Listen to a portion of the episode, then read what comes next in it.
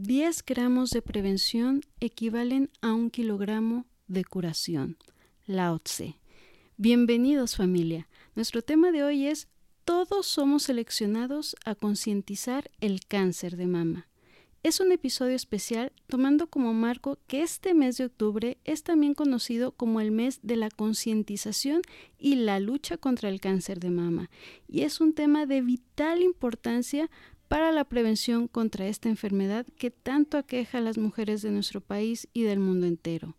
Hablaremos a detalle sobre qué es esta enfermedad, cuáles son los síntomas, los factores de riesgo y cómo se pueden reducir, así como las pruebas que existen para la detección oportuna, además del procedimiento para una correcta autoexploración. Para este episodio tengo el gran gusto de contar con la doctora Susana Gámez Flores, ginecóloga obstetra. Ella está certificada por el Consejo Mexicano de Ginecología y Obstetricia. Es miembro activo de la Asociación Mexicana de Metabolismo Óseo y Minera, conocida como AMOM.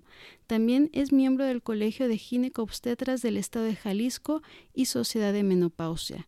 Su continua preparación y trayectoria la hacen especial en el tratamiento de enfermedades ginecológicas, menopausia y manejo de osteoporosis, además del tema del cáncer de mama. Dejaré en la descripción del episodio y en las redes sociales los datos de la doctora si les interesa saber más del tema o bien realizar alguna consulta. Espero disfruten de esta plática con mucho valor como lo hice yo. Aquí se las dejo. Hola, ¿qué tal familia pambolera? Soy Carolina Navarro y esto es Mamá Pambolera. Soy una amante de los deportes y apasionada del fútbol, pero sobre todo lo soy de mis hijos. Estas pasiones me han llevado a crear este podcast para poder compartir con todos los padres de familia información útil que les ayude en ese bello proceso de desarrollo y crecimiento personal de sus hijos a través del deporte. Queremos niños fuertes, sanos, pero sobre todo felices. Impulsemos el deporte. Comenzamos. Hola, ¿qué tal familia pambolera? En este marco del mes de octubre, que es muy conocido como el mes de la concientización del cáncer de mama, les traigo un episodio especial. Todos somos seleccionados a concientizar el cáncer de mama. Y para platicar al respecto, tengo el gran gusto de contar con la presencia de la doctora Susana Gámez Flores, ginecóloga obstetra y con un amplio conocimiento en el tema de cáncer de mama. Doctora, muchas gracias por su tiempo para platicar de este tema tan importante. Bienvenida. Muchas gracias, un honor estar con ustedes para comentar sobre este tema tan importante y que eh, este mes pues es el mes de detección del cáncer mamario para hacer promoción y que muchas mujeres puedan prevenirlo y, y o hacer un diagnóstico muy temprano. Muy bien, doctora. Bueno, sabemos que precisamente este tipo de cáncer es el más común entre las mujeres y está entre las principales causas de muerte y que, bueno, su presencia ha ido en aumento, pero me gustaría primero que nos explicara el concepto, ¿qué es el cáncer de mama? El cáncer de mama es un tumor maligno que se origina de las células de la, de la mama que crece de manera desordenada e invade tejidos que lo rodean y órganos distantes, es cuando llamamos que hay una metástasis.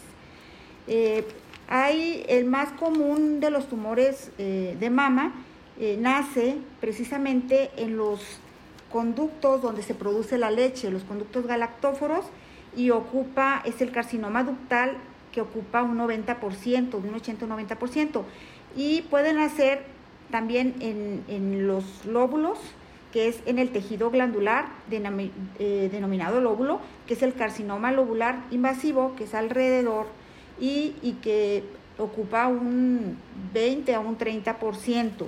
Efectivamente, estamos hablando que el cáncer de mama ocupa el primer lugar de cáncer de la mujer aquí en México y el tercer lugar en el mundo.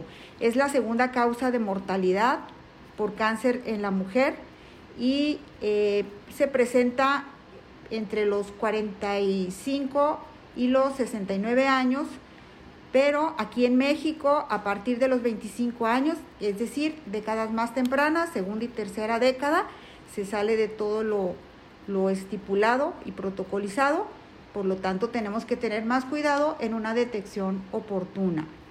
Eh, no sé si quedó claro.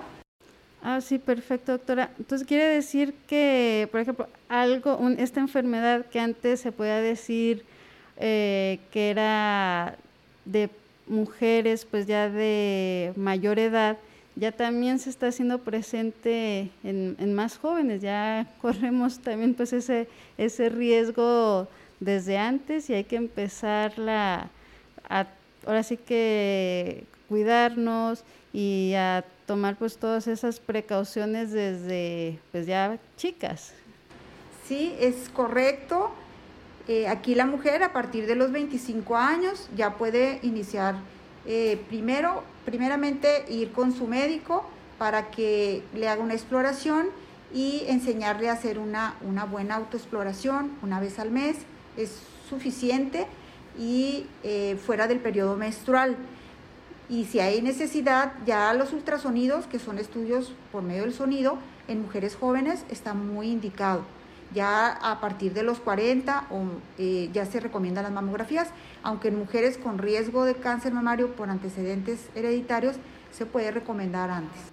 Ah, ok, perfecto, doctora. Y, vamos a regresar a, tomar precisamente esos puntos después de, de todas estas pruebas de detección que hay, pero antes me gustaría saber eh, por ejemplo, si hay algunos síntomas que nos puedan indicar algún este tipo de problema. Bueno, en cuanto a causas de riesgo, tenemos la herencia del 5 al 10%, las mutaciones genéticas heredadas, es decir, si tu madre, tu tía, tu abuela, una prima tuvo cáncer mamario, tú tienes la posibilidad cuatro veces mayor de desarrollar un cáncer que el resto de la población. Eh, hay otros factores de riesgo. Bueno, dentro de estos genes son el, gen, el BRCA1 y BRCA2, eh, que se puede investigar si, si, si, tú los tienes. Otros factores de riesgo, pues es ser mujer, eh, una edad avanzada, arriba de los 40, antecedentes personales del, de padecimientos mamarios. también hay que tomar en cuenta el, abuso de ciertas drogas como el tabaquismo es un riesgo muy, muy alto, el, alcoholismo, el tener un, hijo después de los 30 años se considera más posible desarrollar un cáncer, el no haber tenido nunca un, hijo, el ser nulípara, el otro factor importante de, riesgo es la obesidad. Eh, por lo tanto, pues tenemos que tener una vida muy saludable. Ok, doctora. ¿Y cómo, de qué manera podemos reducir esos factores de riesgo? Bueno, en cuanto a si tienes el factor hereditario, eh, también hay el tema preventivo en mujeres de muy alto riesgo. Eh, por ejemplo, pues hacer mastectomías profilácticas o este, quitar los ovarios o forectomías profilácticas pero en mujeres que no tienen ese factor hereditario, pues cambios en, el estilo de vida, es decir, pues llevar una vida muy saludable, eh, beber menos alcohol o con moderación, hacer ejercicio 30 minutos, 5 veces por semana mínimo para reducir el riesgo y eh, pues llevar una dieta muy saludable, se recomienda una dieta mediterránea, es decir, preferir todos los alimentos de origen vegetal, eh, preferir el pescado en lugar de las carnes rojas, vegetales y frutas, legumbres, cereales integrales, el aceite que sea de origen vegetal, evitar, como es el, el, aceite oliva de canola, evitar los aceites de origen animal como la manteca, este, también para reducir el riesgo pues eh, evitar la toma eh, continua de hormonales eh, como métodos anticonceptivos por más de 10 años consecutivos aumenta el riesgo. Entonces, si se van a tomar esos métodos, tendría que ser bajo prescripción médica y por tiempos o periodos cortos o sus debidos descanso, así como evitar terapias de reemplazo hormonal con dosis muy altas o a muy largo plazo. Otra manera de prevenirlo, pues efectivamente, es acudir al, médico para que eh, pues te, realice una exploración mamaria, te, indique estudios o análisis para su detección eh, y te muestre cómo hacer una buena autoexploración mamaria.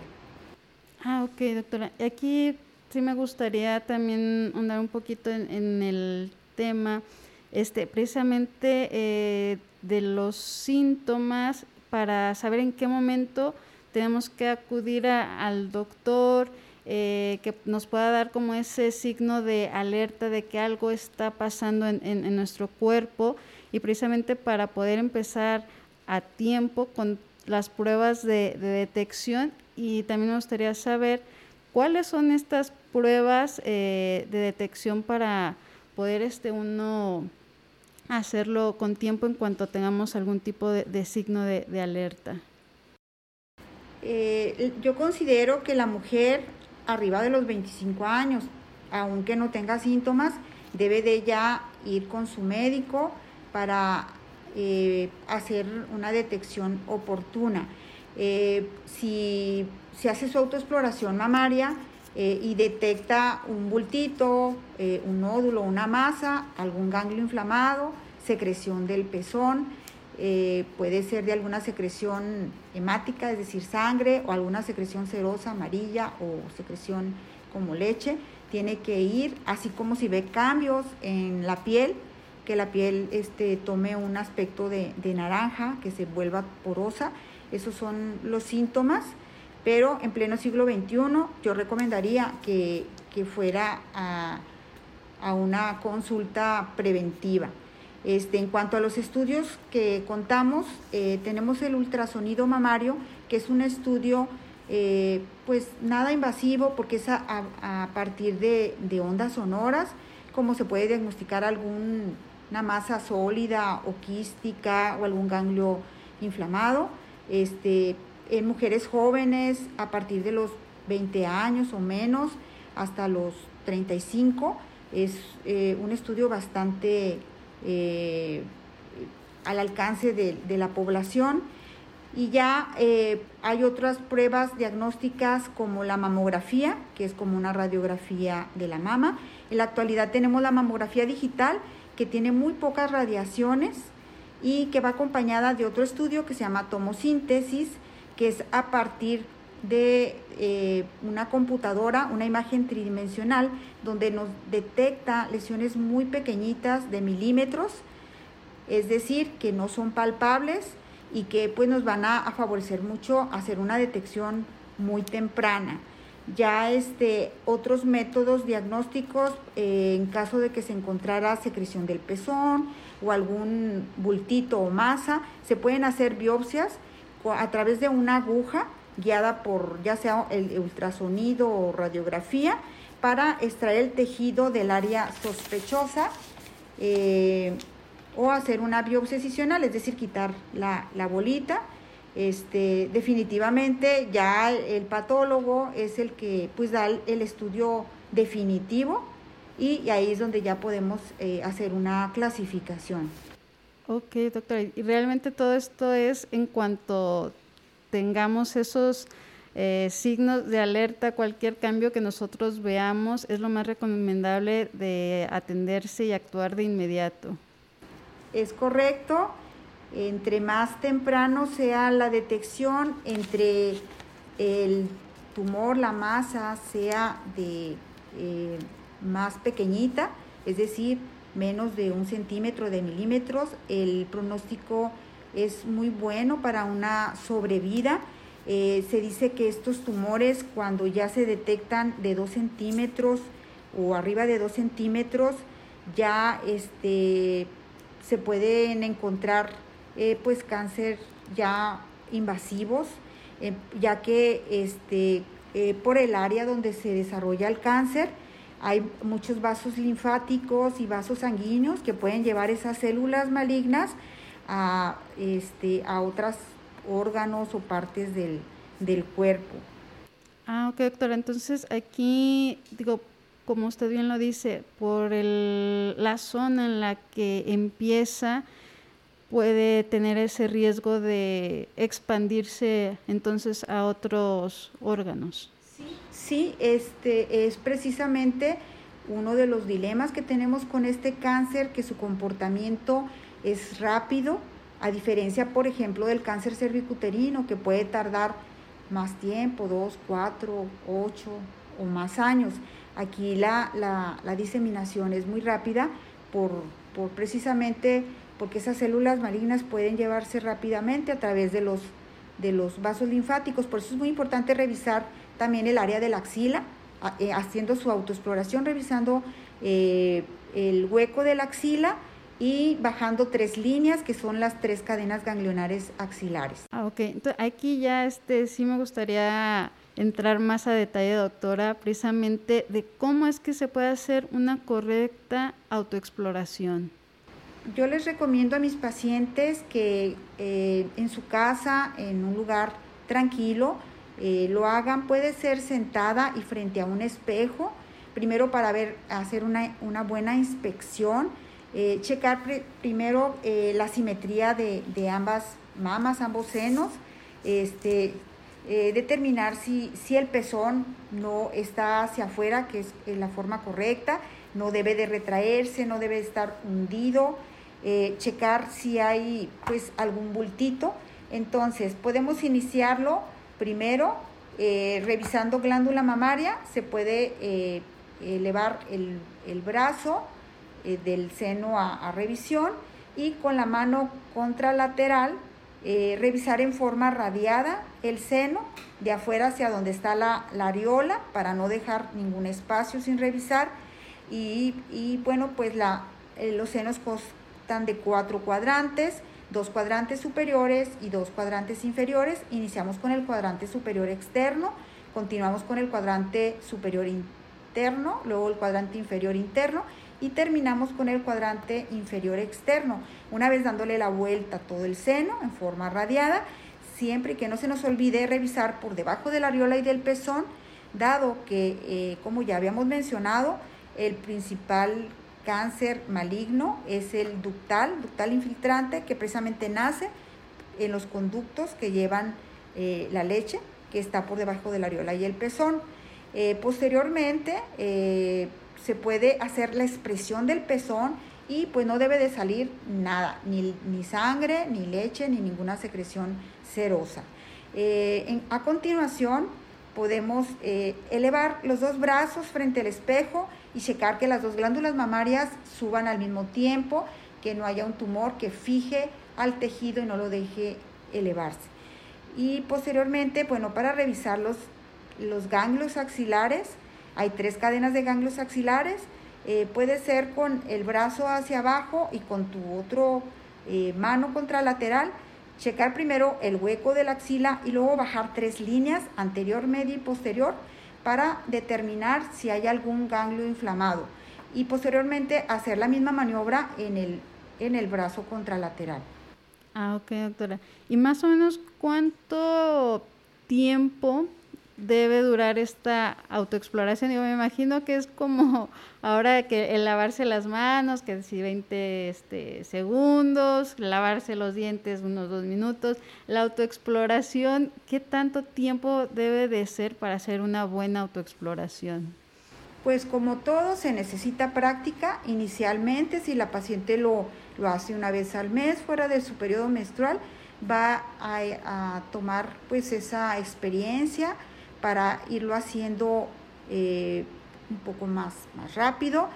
Eh, se recomienda hacerlo eh, con una palpación más profunda, no tan superficial, tanto en glándulas mamarias cuando, o así como cuando se revisan los ganglios linfáticos, este, presionar bien la costilla para que no se te pierda ese diagnóstico de algún ganglio inflamado.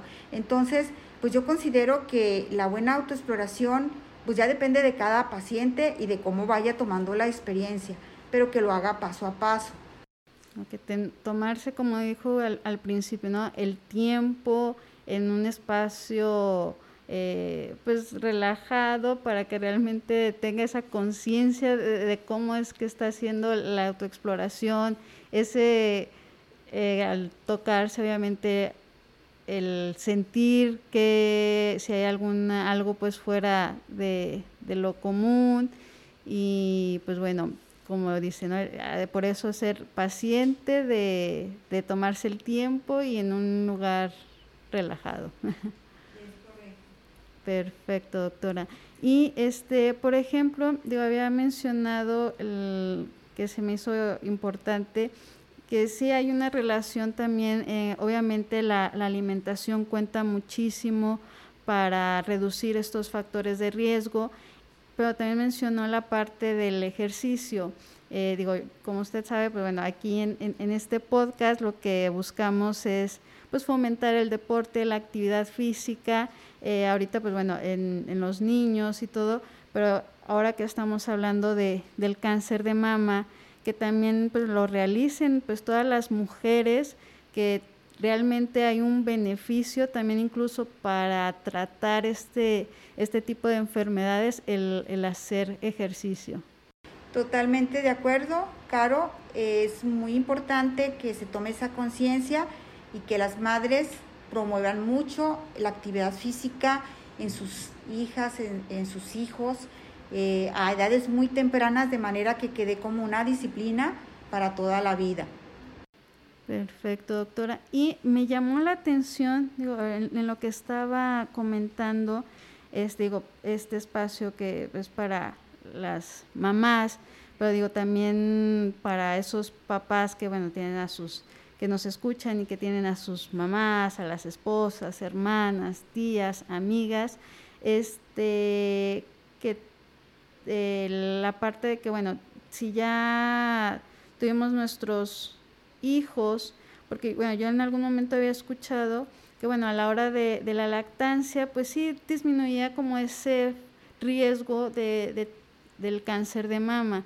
Pero nos menciona que ya obviamente después de, esto vuelve como a, subir un poco e, ese riesgo de, contraer. ¿A qué se debe? Bueno, definitivamente, qué buen punto tocas, Caro, porque la lactancia, creo que lo vi, pero es un, eh, es un medio de prevención de cáncer mamario.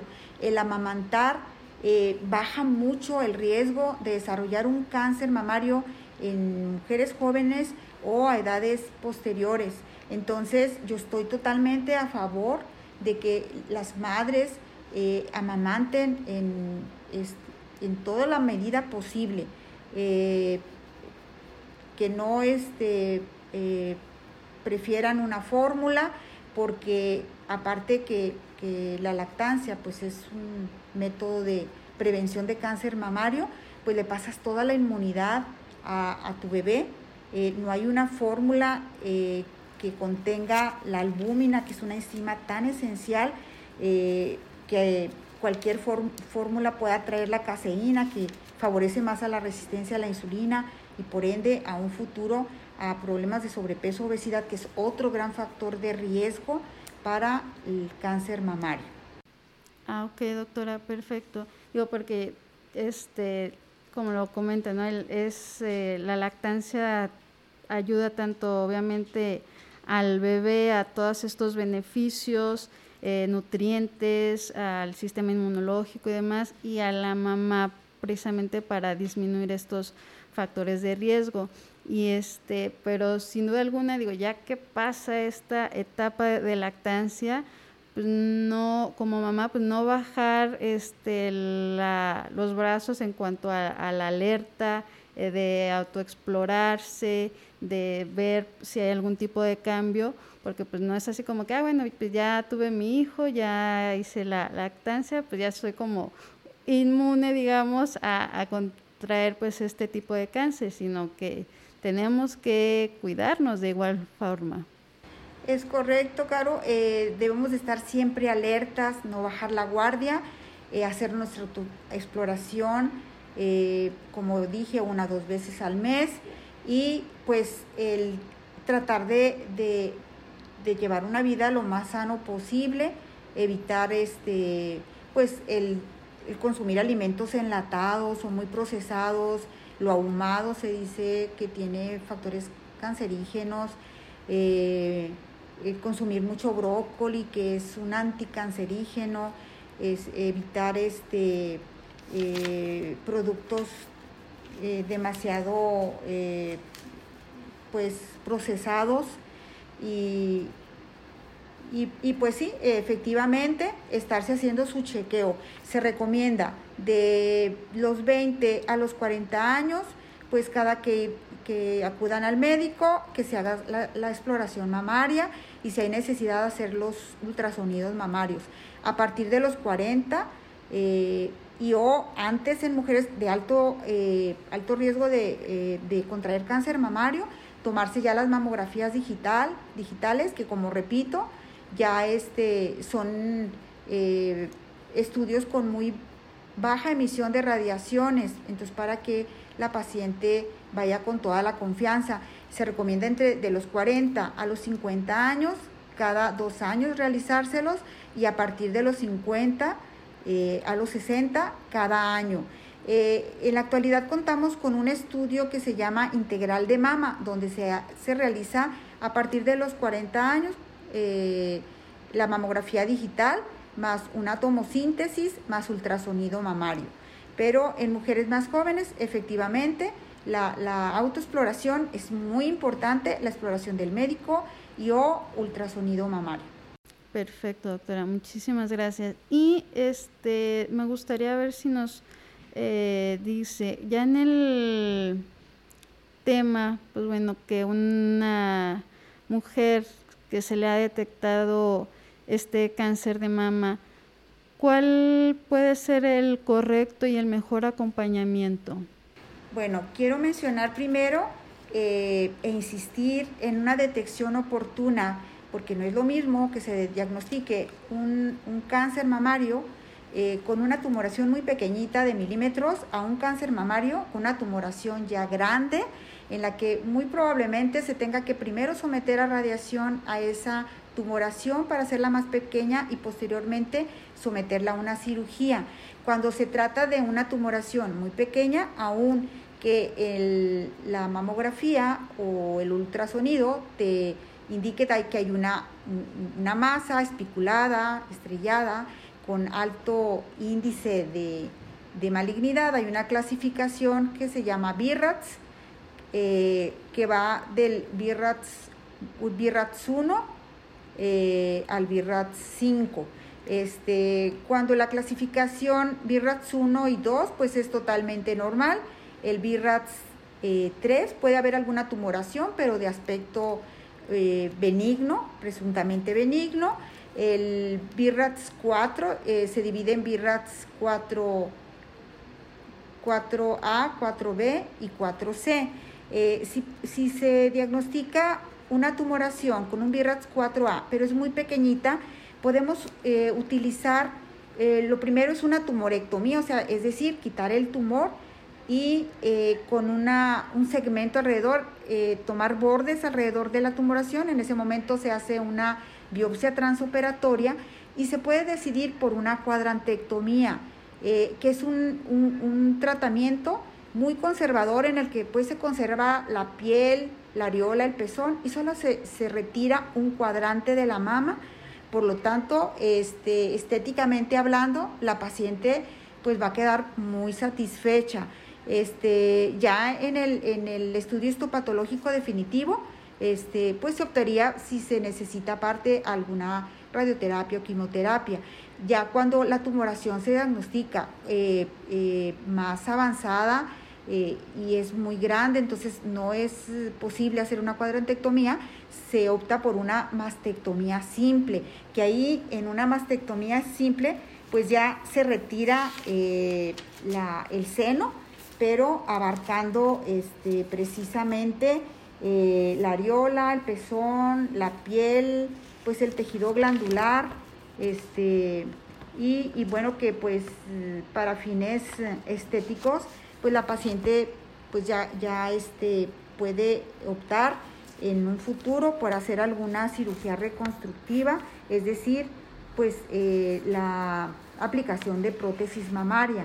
Este, y hoy ya en, el peor de los panoramas, de los escenarios, donde se tiene que realizar ya una mastectomía radical, que pues aparte de, quitar la mama, eh, se opta este, por eh, retirar ganglios linfáticos, toda la, cadena de ganglios linfáticos, este, y que pues son cirugías más mm, invasivas, donde puede haber pues más este, complicaciones en cuanto a sangrado, inflamación o que quede una inflamación del brazo, un, linfedema por la extirpación de todos los ganglios linfáticos.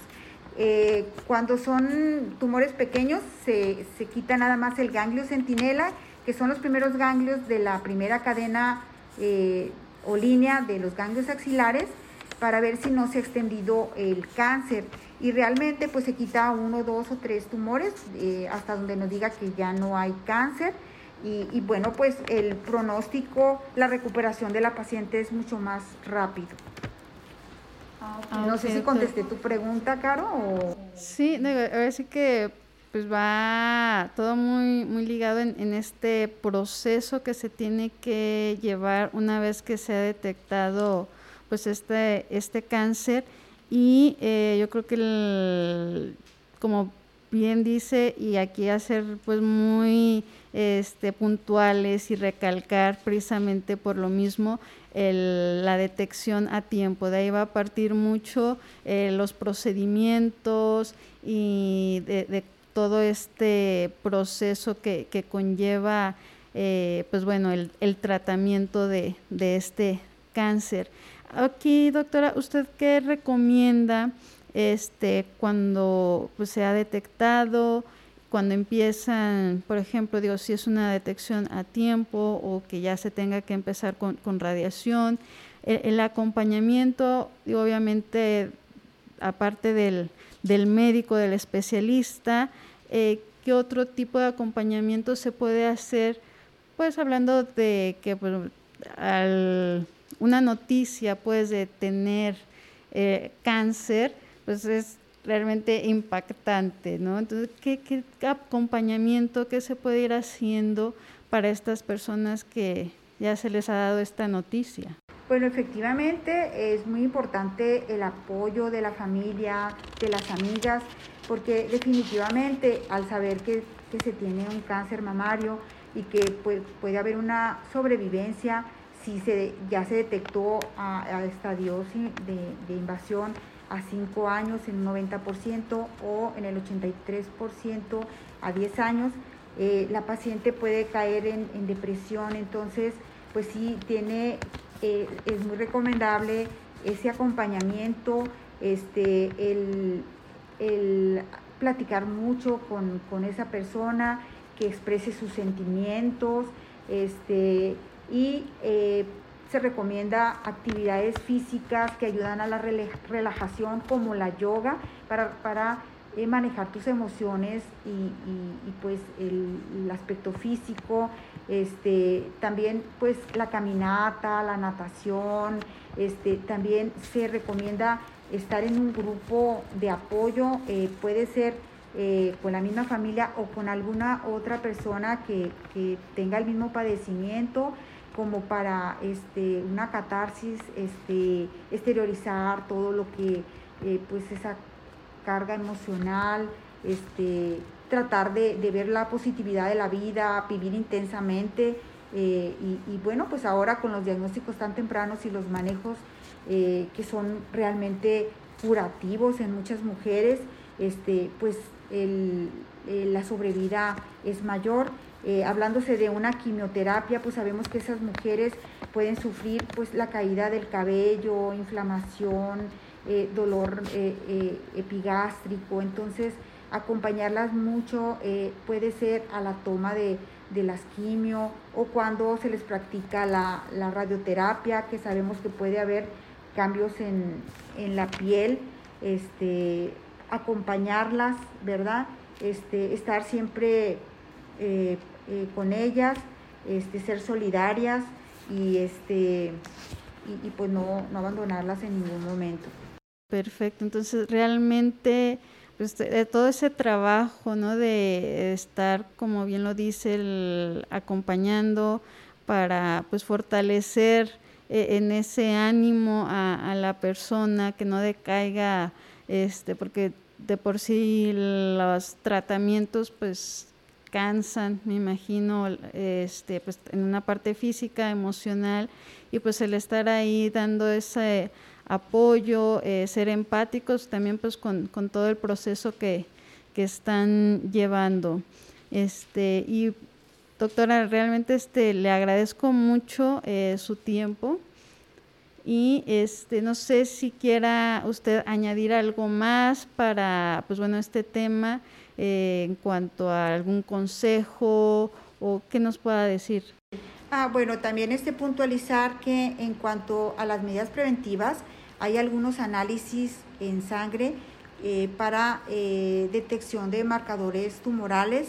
Por ejemplo, tenemos el CA15.3 de, de, mama, donde podemos este, pues precisamente evitar, saber este, pues que todo está bien en nuestro organismo.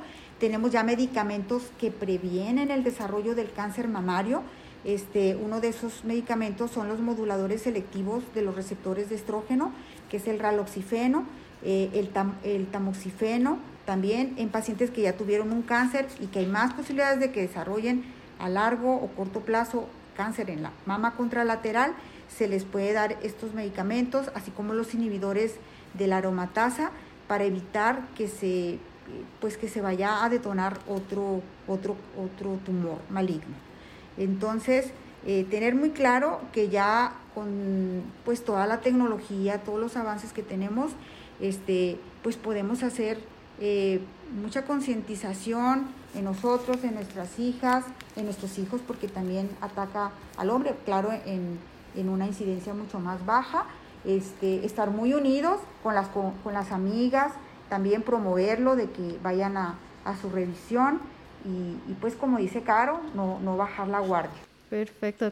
Realmente pues está en, en, nosotros, ¿no? El tener esa prevención, esa, pues que la cultura de la prevención, ¿no? Porque somos aquí muy dados en, en México en ir al médico, pues ya que no aguantamos el, el dolor o, todo, y cuando realmente está en uno el poder uh, prevenir y que todo esto pues se haga pues mucho menor, que haya una tasa pues de ahora sí de sobrevivencia pues más alta, ¿no? Precisamente gracias a, a esa prevención, al tomar pues muy en cuenta todos estos y que no nos toma pues muchos minutos realmente, en, en este caso por pues, la autoexploración y que ayuda muchísimo, ¿no? En, en el caso pues de poder prevenir y, y todo, ¿no? Realmente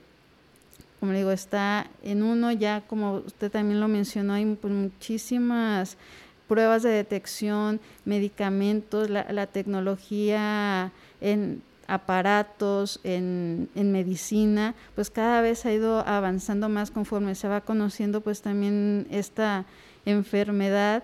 Y pues bueno, ahí tenemos realmente pues muchos factores a favor para hacer eh, de esto pues algo menor, ¿no? Esta enfermedad pues algo menor que podamos padecer. Sí, estoy totalmente de acuerdo y pues un gusto que, que me hayan este, elegido, eh, gracias por la confianza. Estoy muy orgullosa, Caro, de ti que estás haciendo esa gran promoción y más este mes que, que es el mes de detección de cáncer mamario. Eh, eh, pues es una gran, gran labor. Muchísimas gracias, doctora. La verdad es que nuevamente le, le agradezco mucho su, su tiempo, eh, su espacio, el que haya permitido precisamente pues platicar de, de este tema y ser ahí, como dice, pues promover ¿no? E, esta, esta cultura de, la prevención ante una enfermedad pues que sí nos aqueja a, mucho a las mujeres, sobre todo aquí en, en México, y este, y pues hacer conscientes, ¿no? De mamás, papás, o sea, como lo dice, no, no es nada más exclusivo de, de, la mujer, también el hombre que puede llegar a padecer, como dicen, menor incidencia, pero que lo puede llegar a padecer, pero sobre todo ellos eh, que tienen pues también sus, mamás, la, la, esposa, amigas, hermanas, tías, ¿no? Entonces es, es trabajo de todo, como bien dice, y estar unidos. Exactamente. Pues muchísimas gracias, doctora, y pues bueno, aquí espero hayan disfrutado mucho la plática y les dejaré en la descripción del episodio eh, los datos de, de la doctora si tienen más dudas eh, si quieren venir a la, a la, consulta también, que les pueda decir ya a, más detalle eh, pues todo al respecto. Hasta luego. Muchas gracias familia pambolera por acompañarnos el día de hoy. Espero hayan disfrutado tanto como yo y servido la información que hoy platicamos. Los invito a suscribirse al podcast desde la plataforma de su preferencia. También pueden seguirnos en nuestras redes sociales Facebook, Instagram, Twitter como arroba mpambolera. Me encantará leerlos y saber sus opiniones. Y si consideras que el contenido le puede ser de utilidad a alguien, por favor no dudes en compartirlo Gracias nuevamente, un abrazo grande familia y los esperamos para el siguiente episodio.